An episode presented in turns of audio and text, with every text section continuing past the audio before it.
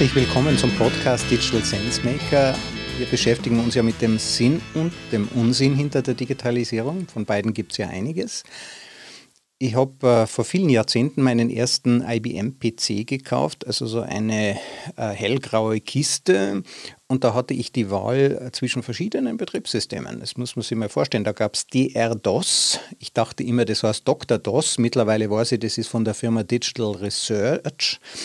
Es gab PC-DOS von IBM und MS-DOS und auch noch einige andere, die aber meistens dann nicht angeboten wurden, aber das Betriebssystem war nicht vorinstalliert. Da hat man also Disketten, manche werden sich noch erinnern, was das war, bekommen und hat sich das Betriebssystem selber installiert. Jetzt die Firma Microsoft hat ja dieses Betriebssystem an IBM damals geliefert und Innerhalb kürzester Zeit ist Microsoft zu einer der erfolgreichsten Firmen, zu einer der wertvollsten Firmen der Welt geworden, hat sich jahrzehntelang mit der Firma General Electric, die ist noch vom Albert Edison äh, gegründet worden, die Lampenfirma mit General Electric, um den Titel des wertvollsten Unternehmens der Welt gerungen. Und vor ein paar Jahrzehnten, ich glaube 20 Jahre her oder so, hat der Bill Gates äh, von Microsoft, der Chef, seinem guten Freund Steve Jobs 150 Millionen Euro geliehen, damit Apple nicht pleite geht. Und bis vor wenigen Jahren waren nicht nur Apple, sondern auch Microsoft abgeschlagen auf den hinteren Plätzen es ging den Firmen nicht wirklich schlecht, aber äh, die Spitzenplätze darum haben andere gerungen, Google und äh, Kollegen. Steve Ballmer, der damalige CEO von äh, Microsoft, der hat zum iPad, das vom, von Apple herauskam, gesagt, das ist ja nicht einmal ein richtiger Computer. Microsoft galt damals als ein bisschen altmodisch, ein bisschen verstaubt Heute ist alles anders. Jetzt spielt Microsoft wieder an der Weltspitze und ringt, man schon ausgerechnet mit Apple um den ersten Platz. Und die spannende Frage, sind es wirklich Konkurrenten miteinander? Mein heutiger Gast, das ist der Armin Skoff. Er leitet das Channel Marketing bei Microsoft Österreich und darüber wollen wir uns heute unterhalten. Was ist eigentlich Microsoft? Armin, freut mich, dass du da bist. Christoph, vielen Dank, dass du mich eingeladen hast. Ähm richtig coole Sache. Was, du hast super Einleitung ja, mit Steve Ballmer. Ähm, wir kommen sicherlich später auch wahrscheinlich mal auf den Bill Gates zu sprechen oder auf unseren aktuellen Chef äh, Satya Nadella.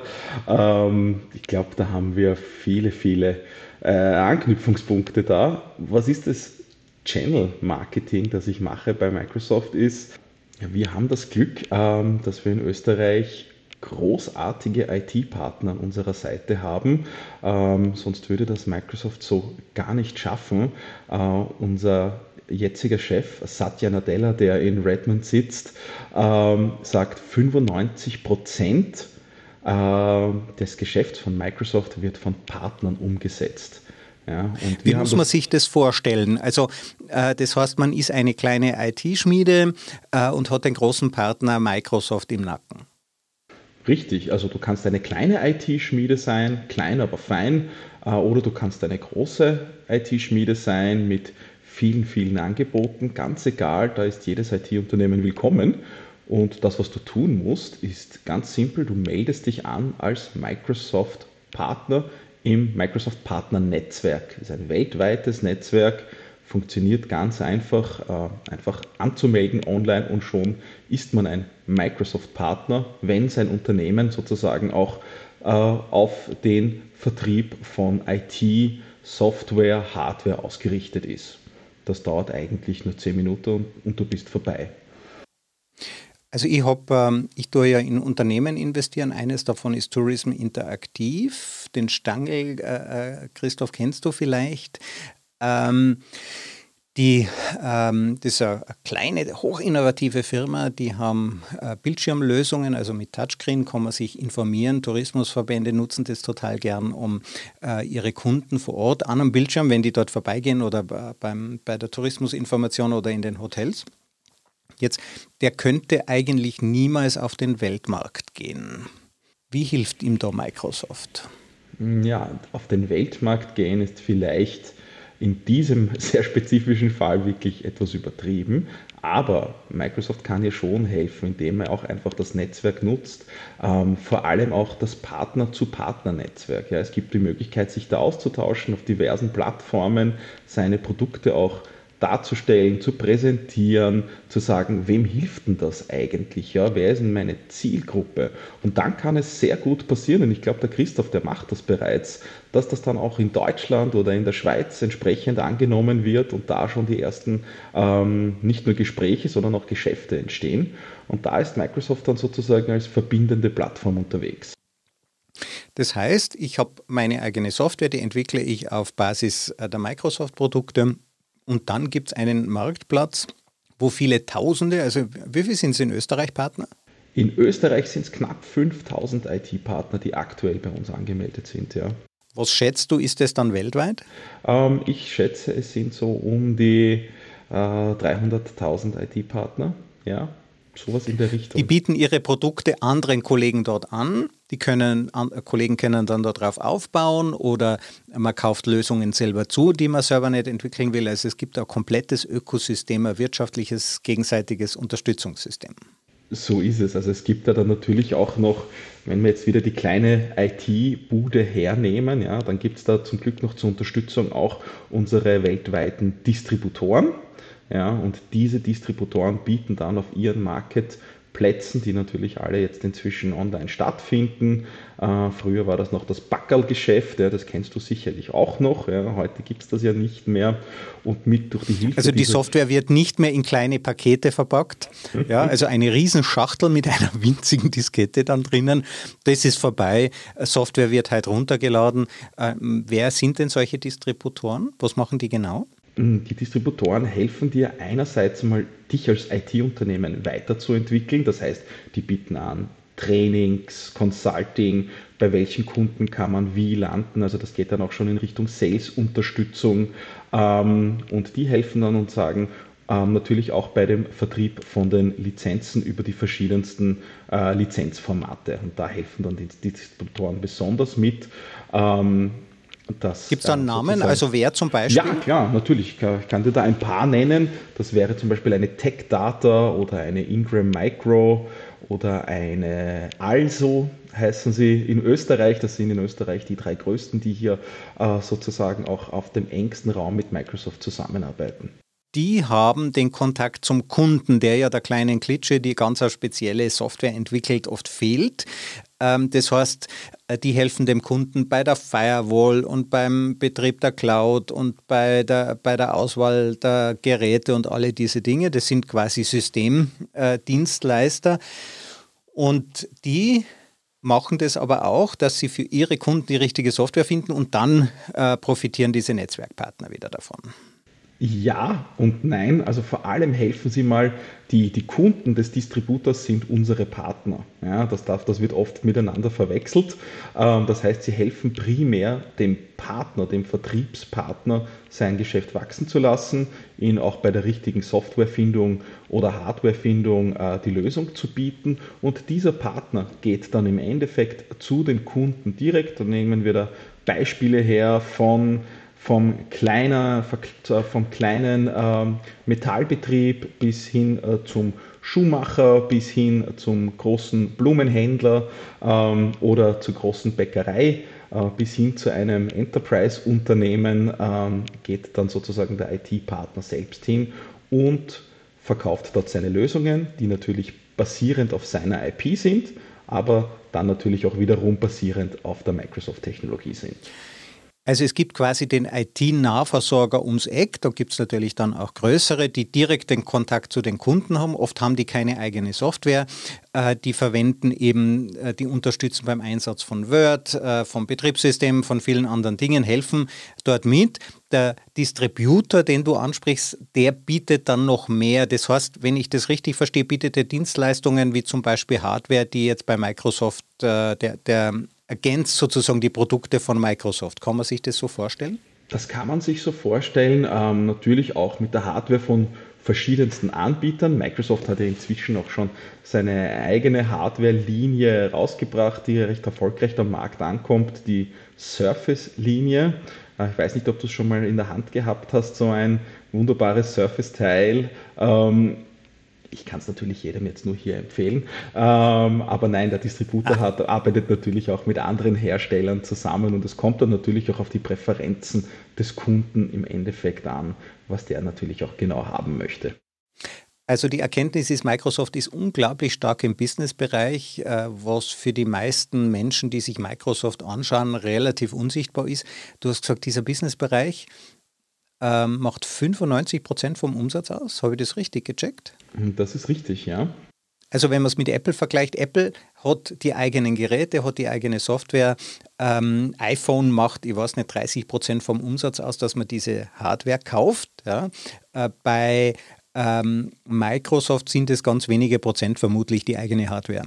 Auch die eigene Hardware ähm, ist immer am Steigen jetzt, sage ich jetzt mal. Es äh, gibt es da gibt's ja jetzt schon seit längerem. Also ich erinnere mich noch, wie ich mein erstes Surface selbst in der Hand gehalten habe. Da war ich total begeistert. Da war noch Windows 8 drauf.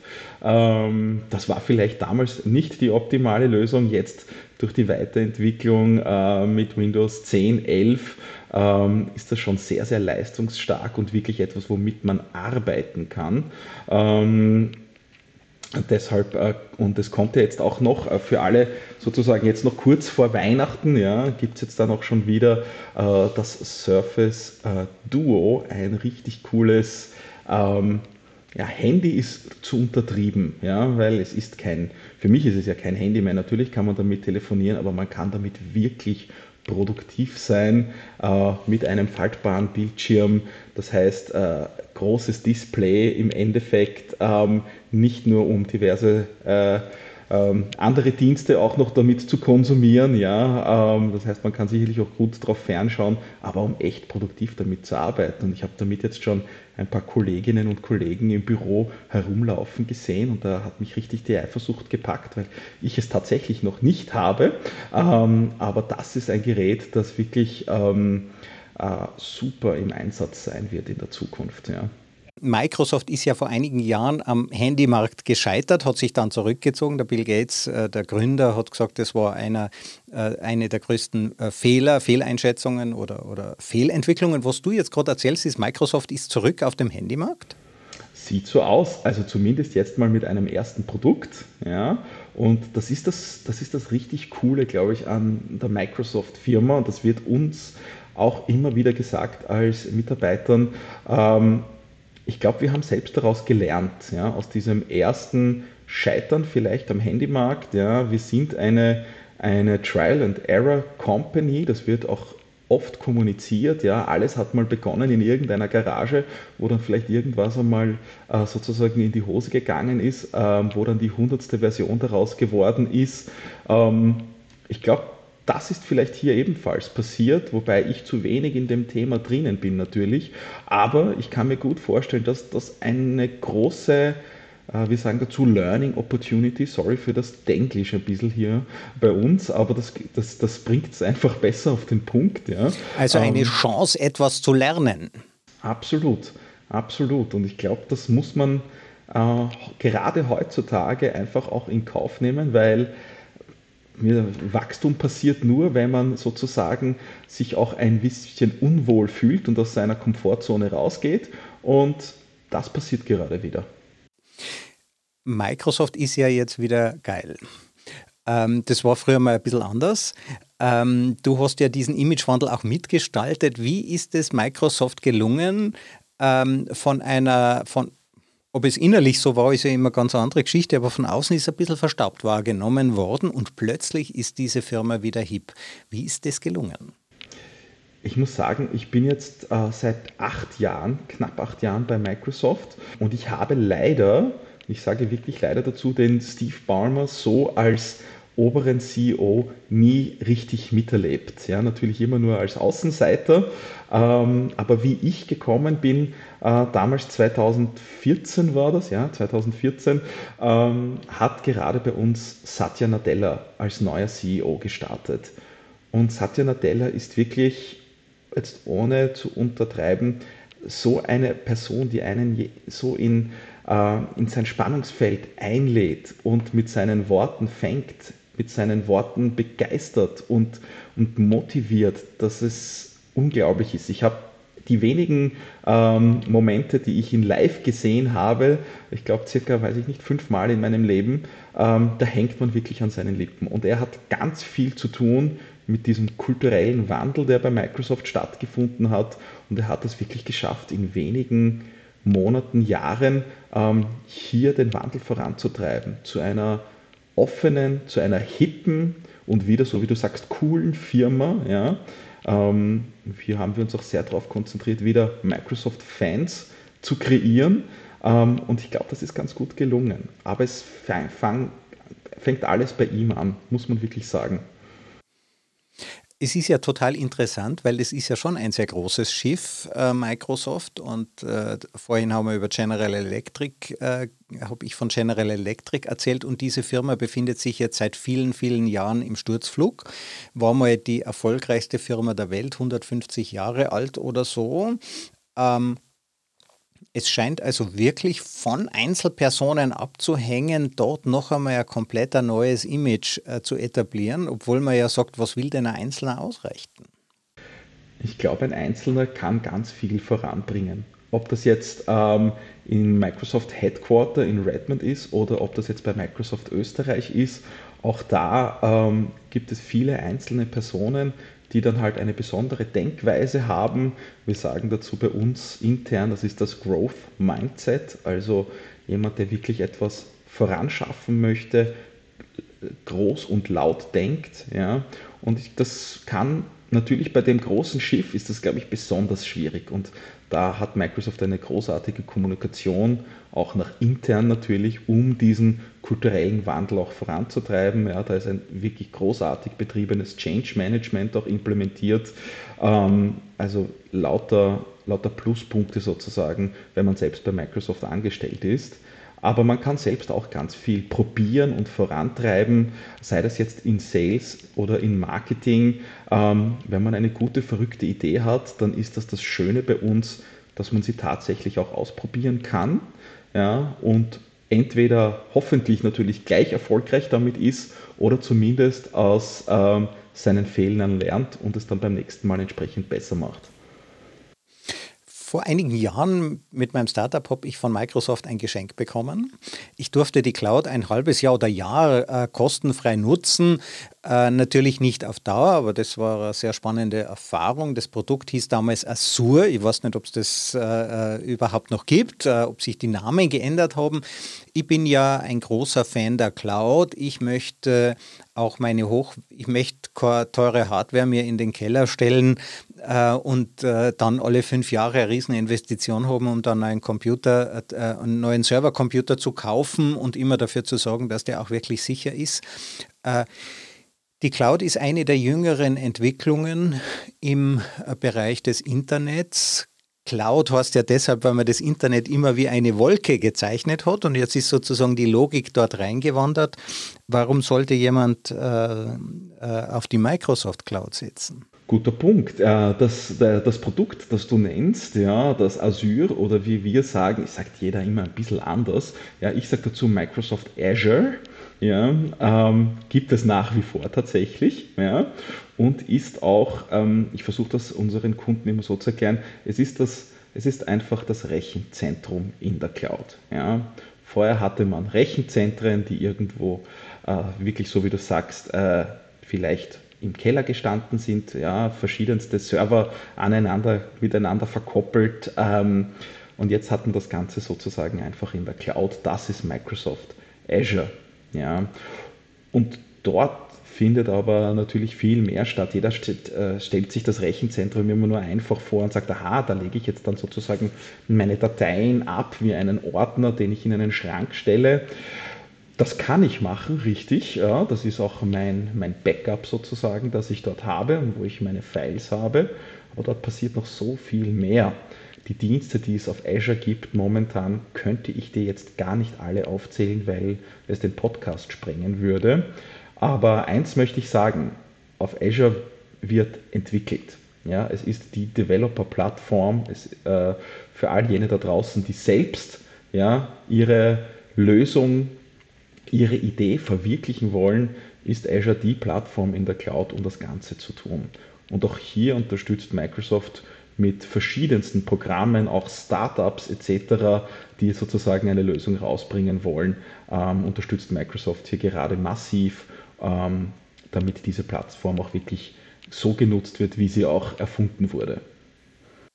Also ich muss mir keine Gedanken machen, habe ich die richtige Hardware, habe ich die genug äh, Festplatte, Arbeitsspeicher, manchmal kaufe ich zu viel, äh, dann ist es wieder zu wenig. Das heißt, die Cloud hilft mir, dass ich einfach die Leistung miete, ja, äh, die ich gerade brauche.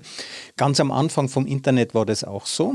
Ganz am Anfang gab es fünf oder sechs große äh, äh, Host-Computer an den Universitäten und die wurden dann über dieses militärische ARPANET miteinander vernetzt und man hat da Rechenzeiten buchen müssen und dann wurde alles dezentral. Jeder hat seinen eigenen Server im Keller stehen gehabt, äh, daraus wurden dann Rechenzentren manchmal und jetzt ähm, hat sich die ganze Sache wieder zentralisiert. Es gibt geschätzte fünf Anbieter für Cloud-Lösungen. Da gibt es doch so einen Online-Händler, der äh, dort äh, schnell unterwegs ist. Es gibt auch eine Suchmaschine, äh, die Cloud-Lösungen anbietet. Es gibt Microsoft und IBM haben wir ja schon genannt. All die bieten Cloud-Lösungen an und da geht jetzt alles rein. Daraus entsteht aber auch eine Machtfrage. Das heißt, Wem gehören eigentlich meine Daten? Ja, gehören die dem Geschäftsführer, gehören die dem IT-Leiter, wenn er schlecht gelaunt ist? Oder gehören meine Daten jetzt am Ende, die liegen jetzt bei Microsoft, vielleicht in Amerika? Ähm, dadurch entsteht doch auch eine große Abhängigkeit von Millionen von Firmen weltweit gegenüber fünf, sechs Anbietern. Da bin ich ganz bei dir. Ja. Ähm, und früher, also noch vor einigen Jahren, waren vielleicht deine und meine Daten tatsächlich noch irgendwo in Amerika in einem Rechenzentrum. Das kann gut sein. Später gefolgt äh, sind dann die sogenannten Microsoft Azure äh, Rechnungszentrum Regionen. Und da kann ich dir zwei äh, Standorte aktuell sozusagen auch nennen. Ja, es gibt jetzt immer mehr Rechenzentrumsregionen. Ähm, in ähm, Dublin war, und ist eine sehr, sehr große und auch in den Niederlanden. Inzwischen hat die Schweiz ihr eigenes äh, Rechenzentrum erhalten und äh, wie man den Medien auch entnehmen konnte im letzten Jahr, wird auch Österreich ihre eigene Microsoft äh, Rechenzentrum Region erhalten. Was bedeutet das für uns? Ähm, ich, bedeutet, ich glaube, es bedeutet mehr Sicherheit und Vertrauen auch in den Anbieter, wo ich dann tatsächlich meine Daten lagere. Ja, Inzwischen haben wir äh, noch vor ein paar Jahren haben wir gesagt, natürlich sind das, als, als die Daten vielleicht noch in, in Dublin zu Hause waren, sind sie dem europäischen Wirtschaftsraum zuzuordnen. Das ist doch so gewesen. Wir haben uns da mit vielen, vielen, ähm, ich sage jetzt einmal Rechtsconsultants auch beraten und das ganze Wissen auch an unsere Partner reingegeben, weil die Frage Nummer eins des Kunden ist immer, sind meine Daten sicher, wo sind meine Daten und wer hat darauf Zugriff? Ja, und das haben wir dann versucht, natürlich schön langsam diesen gordischen Knoten äh, aufzulösen. Also die CIA darf die Daten in Dublin oder später in Österreich nicht anschauen? Sollte sie nicht anschauen dürfen. Nein, richtig. Gut, äh, die CIA hält sich ja vielleicht nicht immer an Gesetze, äh, da kann man oft nichts machen, aber jetzt, äh, dass meine Daten nicht gestohlen werden, oder? Also eine andere Interpretation, warum das Cloud heißt, ist alles nur geklaut. Ja, da gibt es mhm. einen Song dazu. Ähm, sind meine Daten, warum sind meine Daten dann doch nicht weg? Äh, warum ist es nicht besser? Ich habe die bei mir. Ja, ich, das ist das ist die Frage, die, die, die wir mit den Kunden am häufigsten besprechen. Und es ist, es ist wirklich eine liebe Konversation, vor allem bei kleinen, kleinen Unternehmen, die sagen, naja, aber ich möchte doch meinen Server hier neben mir stehen haben. Oder nein, ich habe ihn eh unten im Kammerl versperrt, im Keller, ähm, da ist alles sicher. Und dann komme ich immer mit solchen Horrorszenarien daher und sage, naja, schau mal, was da passiert ist. Ähm, da gab es ein Feuer in dem Haus. Ähm, in dem Haus waren sowohl der Server als auch die ganzen Backup-Dateien auf irgendwelchen Festplatten, auf externen. Alles gemeinsam im gleichen Raum miteinander verbrannt. Ja, wirklich tragisch. Alle Daten weg. Das kann einfach in einer Cloud-Rechenzentrum nicht passieren. Hier garantieren wir auch eine Ausfallssicherheit von 99,9 Prozent. Ja. Ähm, das heißt, hier wird auch alles immer gespiegelt ents entsprechend. Ähm, also es gibt alles doppelt und dreifach und fünffach. Und fünffach. Und es sollte ein, dann, dann, dann gab es natürlich auch so Fragen, aber was ist, wenn jetzt jemand das Rechenzentrum in Dublin überfällt und es abbrennt? Habe ich gesagt, ja, sehr unwahrscheinlich auch, muss man auch sagen. Ich habe selbst das Rechenzentrum in Dublin gesehen. Das Lustige war, äh, sie haben mich nicht reingelassen. Äh, selbst als Microsoft-Mitarbeiter ähm, waren die Sicherheitsvorkehrungen so hoch, äh, dass ich nicht rein durfte. War sehr lustig, weil ich extra angereist bin dafür, war aber mein Fehler, weil ich mich nicht angemeldet habe, ordentlich. Das Gute war, unsere Partner und Kunden durften dann ins Rechenzentrum hinein und durften eine Führung machen. Ich bin inzwischen draußen gestanden und habe einen Kaffee getrunken. Ähm, sollte ein Rechenzentrum ausfallen, dann gibt es ausreichend andere Rechenzentren auf dieser Welt, die diesen Ausfall abfangen. Äh, wir haben ähm, ganz am Anfang, ja, also ich bin ja irgendwie 93 mit dem Internet in Berührung gekommen, da gab es noch diese großen Hostcomputer, da wurde es dann langsam dezentral. Und es gab dann Millionen von Computern, aus denen das Internet besteht. Das ist auch die Grundidee. Äh, jetzt ist es wieder zentraler geworden, oder? Es gibt diese fünf, sechs, sieben Plätze auf der Welt, wo 90 Prozent aller Daten äh, sich abspielen. Ähm, das ist ja immer so eine Art Pendelbewegung. Ähm, irgendwann, ja, alles hat ein Ablaufdatum, äh, gibt es die Cloud nicht mehr. Was gibt es denn dann? Ich glaube, den Blick in die Zukunft, da bin ich nicht visionär genug, um dir das beantworten zu können. Ähm ich stelle mir ja vor, äh, dass auf unseren Smartphones, und Microsoft äh, bringt da jetzt wieder eines auf den Markt, wie wir gehört haben, da ähm, ist ungenützt eine Menge Rechenleistung, die liegt einfach in der Nacht so herum. Ja, also ich meine, bei mir gibt es die feste Regel, kein Smartphone im Schlafzimmer, dafür habe ich nämlich ein Tablet. Aber die äh, die Leistung, es ist fast wie mit dem Auto, wo wir auch wissen, 98 äh, Prozent der Zeit steht das Auto einfach herum.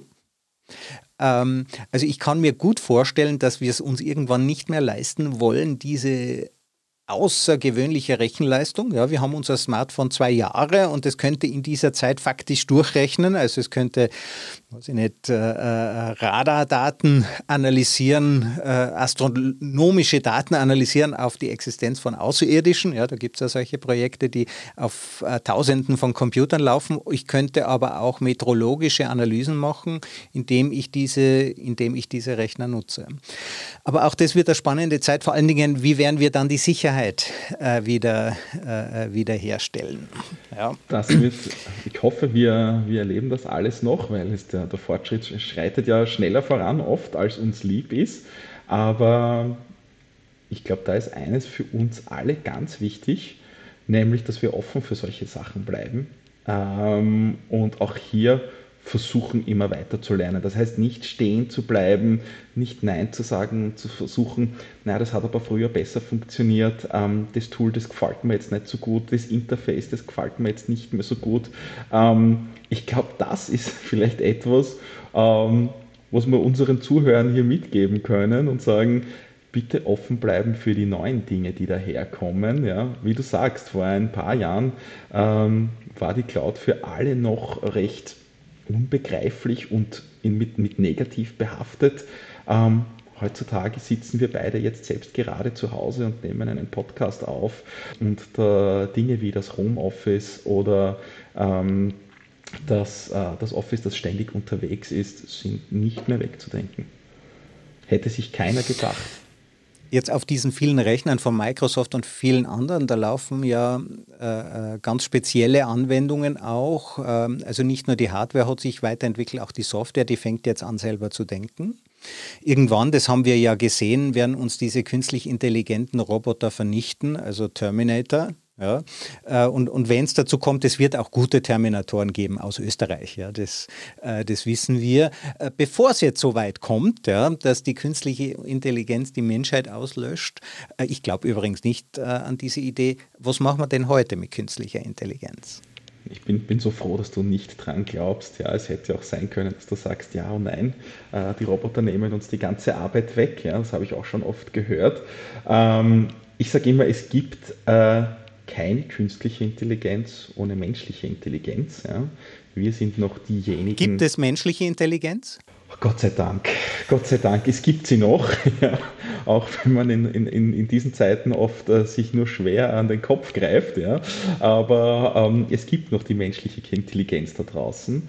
Und das Schöne an der künstlichen Intelligenz ist ja einfach nur das, dass sie uns hilft, oft fundiertere, vielleicht sogar bessere Entscheidungen zu treffen.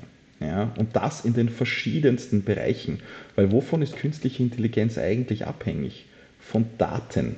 Das heißt, künstliche Intelligenz lernt von Daten, sich entsprechend dann auch weiterzuentwickeln, diese Daten zu nutzen, um Dinge vielleicht entsprechend vorauszusagen. Und wenn ich das Wort voraussagen sage, dann klingt das schon wieder so Nostradamus-artig. Ja, aber es hilft uns einfach nur, bessere Entscheidungen zu treffen. Und ich nehme da jetzt ein ganz ein einfaches Beispiel her.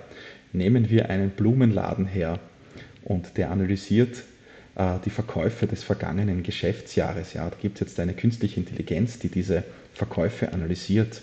Und zwischen Oktober und Dezember wurden besonders viele rote Rosen verkauft. Dann kann ich einfach für meine Lagerhaltung, für, meine, für mein Bestellsystem entsprechend auch schon vorausdenken und sagen, aha, da gab es etwas, da gab es einen ich sage jetzt mal, eine, eine Spitze im November, da wurden besonders viele Rosen verkauft. Darauf sollte ich mich einrichten. Vielleicht kaufe ich dann weniger etwas anderes, vielleicht brauche ich dann einen Mitarbeiter mehr oder weniger.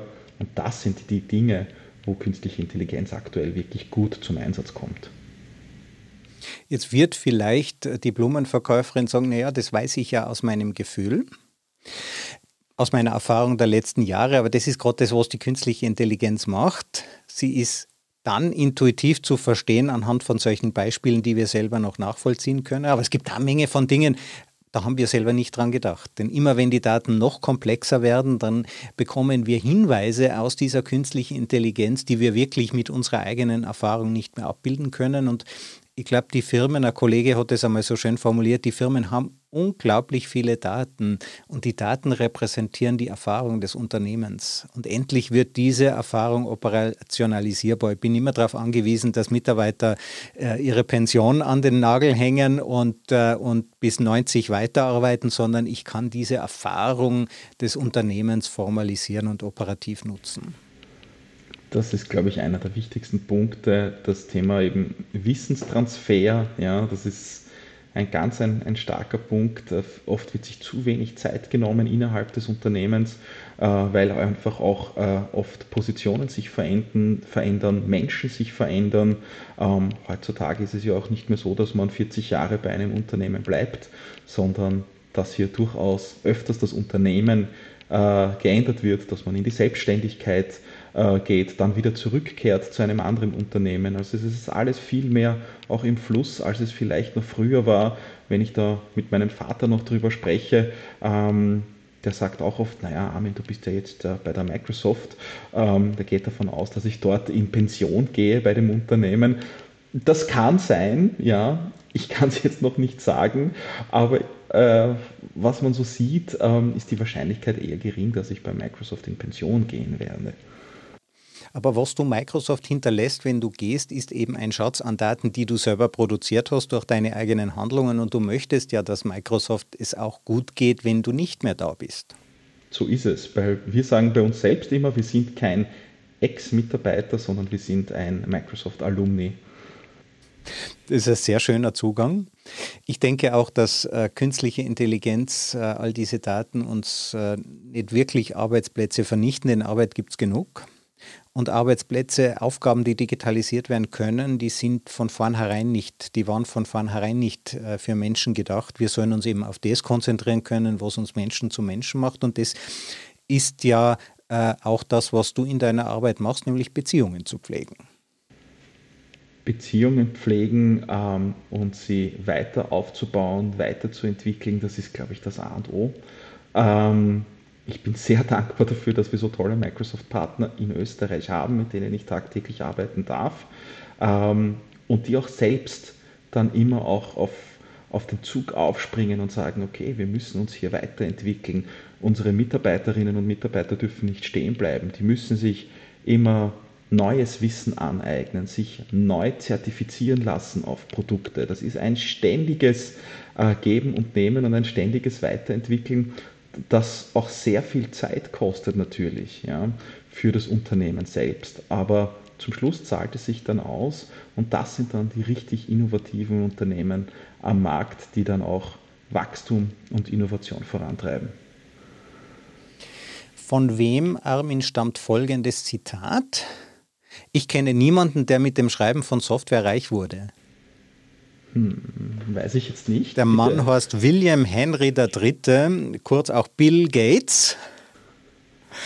Er scheint ja nicht ganz Unrecht zu haben, denn äh, ähm, die Dienstleistung, das Netzwerk ist ja das, äh, mit dem Microsoft sehr viel Geld verdient. Jetzt Bill Gates ist auch ein bisschen ein Übervater. Er hat sich aber auch in gewisser Weise von Microsoft emanzipiert. Äh, er ist jetzt, ich trage ja selber an, ich habe hier einen, einen, Chip implantiert, ja, also ich sage den Leuten immer, der Bill Gates hat mich in der Nacht überfallen und hat mir den einfach eingesetzt. Ja. Ah, daher kommen die Gerüchte, okay, alles klar. genau, also jetzt war es das. Ähm, spürt man den noch, den, den Gründervater? Ich denke, wir spüren ihn alle indirekt, ja, weil er ist wirklich unser Gründervater, ja, so wie du sagst. Und wir freuen uns auch immer, wenn es da doch noch hin und wieder irgendwo eine Message gibt, etc. Was ich dir sagen kann, ist, ähm, es gibt ähm, von Zeit zu Zeit sogenannte Fireside-Chats, äh, wo wir teilnehmen können, wo dann unser CEO Satya Nadella auch spricht. Ähm, das, ist, das ist richtig äh, angenehm sozusagen. Leider können wir da nur äh, online teilnehmen natürlich, aber du kannst vorab deine Fragen einschicken. Du kannst während der Session auch Fragen oft live stellen. Und auch hier erwähnt er oft noch, ähm, dass er sich zumindest ähm, noch hin und wieder sozusagen äh, Treffen gibt äh, wo sie sich gemeinsam beraten und wo auch er sich immer wieder äh, entsprechend äh, seine Updates oder das Wissen von, von, von Bill äh, Gates selbst mitnimmt und sich auch hier inspirieren lässt. Und das ist auch für uns alle immer recht schön zu sehen, okay, hier gibt es noch ähm, einen Kreislauf, einen bestehenden. Jetzt Fireside-Chats mit, mit dem Chef natürlich auf Distanz und, und wahrscheinlich sind da auch ein paar tausend Leute mit dabei, aber es gibt diese Kommunikationskultur, die gab es früher von außen wahrgenommen vielleicht nicht so stark. Magst du uns ein bisschen was über die interne Kultur erzählen? Äh, tragt jeder bei Microsoft eine Krawatte? Ist man per Sie? ähm, ich selbst bin ein Fan von Krawatten, heute mal ohne Krawatte. Ähm, nein, wir sind bei Microsoft relativ relaxed unterwegs. Es kommt natürlich auch auf deine Rolle an. Ist das eine Rolle, die sich äh, eher nach intern ausrichtet? dann hast du wahrscheinlich nie einen Anzug, Krawatte oder ein Kostüm an. Ähm, wenn es eine Rolle ist, die sehr viel mit Partnern oder mit Kunden zu tun hat, dann ist das sehr wohl der Fall, dass man hier natürlich auch im Anzug auftaucht, ähm, meistens aber ohne Krawatte, muss man sagen. Ja, das heißt, hier haben wir eine eher lockere Kultur ähm, und auch was das, das Du-Wort betrifft, das wird sehr schnell gegeben. Das heißt, wir sind alle bei, per Du. Ähm, wir sind auch mit unseren Partnern sehr schnell per Du. Bei den Kunden wird schon nach österreichischer Art und Weise auch ordentlich nachgefragt, ob das Du-Wort in Ordnung ist, aber auch hier ist man dann sehr schnell auf einem amikalen Weg äh, gekommen. Jetzt diese Beziehung zu den Kunden ist amikal. Was passiert eigentlich, äh, wenn ein Kunde dann irgendwann einmal zahlungsunfähig wird? Ähm, wie wird damit umgegangen? Also ein Partner zum Beispiel, der rausfällt, äh, wird er dann von Microsoft überall gestrichen? Wird ihm geholfen? Wie muss man sich das vorstellen? Ich glaube, das ist ein Schritt, der dann vielleicht schon ein bisschen zu weit gehen würde. Sollte wirklich ein Partner nicht mehr Microsoft-Partner sein, dann ist das oft leider so, dass wir das vielleicht gar nicht mitbekommen, weil es hier auch keine Kommunikation zum Partner an uns gibt. Es gibt immer wieder Microsoft-Partner, die neu dazukommen oder eben auch wegfallen. Ähm, aber das sehen wir oft äh, im Detail gar nicht, beziehungsweise müsste hier auch der Partner aktiv auf uns zukommen, was jetzt aus meiner Erfahrung oft äh, nicht passiert. was passiert denn dann mit den ganzen Kunden, die jetzt auf Lösungen von diesem Partner setzen? Ihr habt ja dem seine Lösung weiterverkauft, empfohlen. Richtig. Meistens ist das dann zum Glück ein anderer Partner, der dann eine ähnliche Lösung entsprechend anbieten kann. Also da gibt es dann wirklich ein gutes Schnittstellenmanagement und der Kunde ist in kürzester Zeit wieder produktiv unterwegs. Also da gab es zum Glück, äh, auch hier gibt es eine, eine gute Ausfallsicherheit dahinter. Also nicht nur bei der Cloud, sondern auch durch dieses riesige Partnernetzwerk. Wenn wir jetzt noch kurz auf das Partnernetzwerk schauen, was die Wettbewerbssituation innerhalb dieses Partnernetzwerkes betrifft, die ähm, was ist eigentlich, wenn jetzt zwei Partner, so wie du sagst, eine ähnliche Lösung anbieten? Wie kann ich denn als ein Partner sicher sein, dass Microsoft äh, nicht äh, meinen Mitbewerber bevorzugt? Das kann man sich nie sicher sein. Das kann man einfach nicht. ähm, was unsere Microsoft-Partner natürlich machen, die bieten natürlich auch Produkte unserer Konkurrenten an. Das ist doch ganz normal und das werden wir auch nie verbieten, denn im Endeffekt soll der Kunde glücklich sein. Und das ist etwas, worauf wir auch aktiv immer schauen. Wenn der Kunde sagt, er möchte äh, von Microsoft das Produkt A haben, aber er möchte gerne vom Mitbewerber das Produkt B haben, dann können wir maximal aufzeigen, was vielleicht die Unterschiede sind, was vielleicht eine Kostenersparnis im Gegensatz zum Konkurrenten ist oder was vielleicht andere Vorteile sind im Gegensatz zum Konkurrenten. Ähm, dann wird das natürlich entsprechend aufgezeigt, analysiert, in Workshops dargestellt. Also da wird der Kunde gut beraten. Wenn der Kunde aber sagt, er möchte es gerne auf diese Art und Weise haben, dann wird das auch entsprechend durchgeführt, weil was wir uns wünschen, ist eine Kundenzufriedenheit und ähm, die steht bei uns an erster Stelle. Und auf lange Sicht zahlt sich das ja auch wirtschaftlich aus, äh, wenn man da äh, offen und flexibel ist. Armin Skoff, vielen herzlichen Dank für dieses sehr offene Gespräch. Ähm, ich denke, es wird viele unserer Zuhörer überraschen, wie es bei Microsoft zugeht. So kann man eigentlich äh, selten hineinblicken in ein Unternehmen. Also vielen herzlichen Dank, dass du da warst und uns da wirklich an so einen tiefen, offenen Blick gewährt hast. Sehr, sehr gerne, Christoph. Ich danke für die Einladung.